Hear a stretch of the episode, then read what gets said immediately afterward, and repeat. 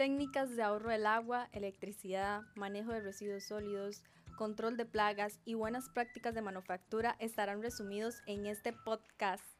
Yo soy Esmeralda Trigueros, estudiante de salud ambiental de la Universidad de Costa Rica. Además de realizar este podcast por mi trabajo comunal universitario, es para mí un placer que las personas puedan tener acceso a la información de distintas formas.